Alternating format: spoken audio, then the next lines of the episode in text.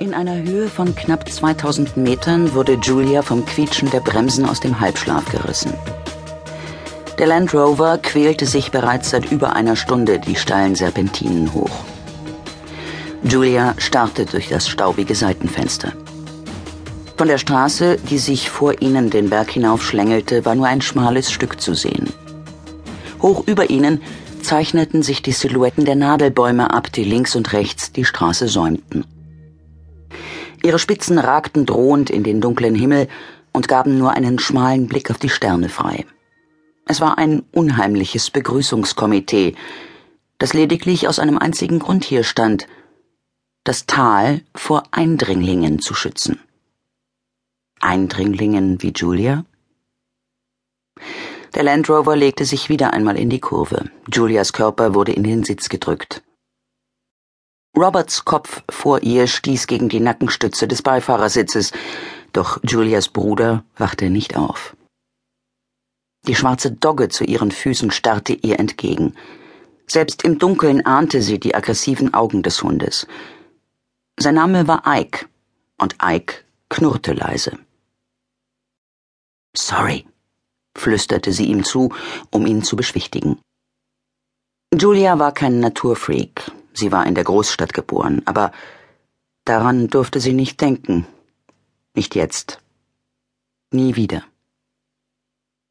Julia Frost und ihr ein Jahr jüngerer Bruder Robert waren seit über zwei Tagen auf dem Weg zum Grace College, das in dem gleichnamigen Hochtal in den Rocky Mountains lag.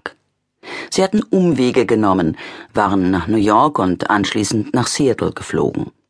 Hier waren sie in die Maschine nach Calgary gestiegen. Von dort aus ging es weiter nach Banff und Lake Louise, wo sie eine Propellermaschine erwartete, um sie in den Yoho Nationalpark zu bringen. Julia schloss die Augen. Noch immer hatte sie das Gefühl, dass das alles ein Traum war. Vielleicht passierte das ja in einer der Parallelwelten, von denen Robert unablässig sprach. Immer dieser nachdenkliche Blick hinter den runden Rändern seiner Brille, mit der er so ernsthaft wirkte als handle es sich bei ihm um den jüngsten Nobelpreisträger aller Zeiten, Robert Frost, der Spezialist für exterrestrische Erscheinungen. Mitten in der Zeile I don't know where else I can go verabschiedete sich Julias iPod. Der Akku hatte seinen Geist aufgegeben. Robert, kann ich deinen iPod haben? Keine Antwort. Alex, ihr Fahrer, blickte nach rechts auf Julias schlafenden Bruder und grinste. Alex war Senior Student am Grace und ihr Studienberater.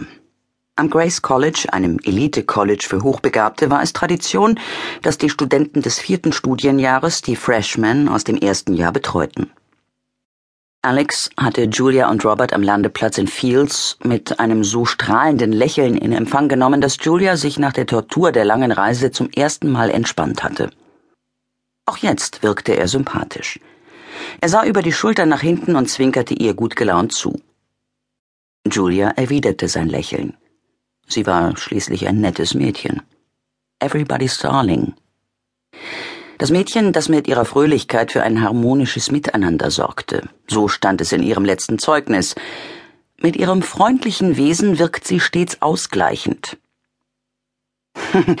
Mann, dein Bruder schläft ja wie ein Stein, er nimmt doch keine Drogen, oder? Nein.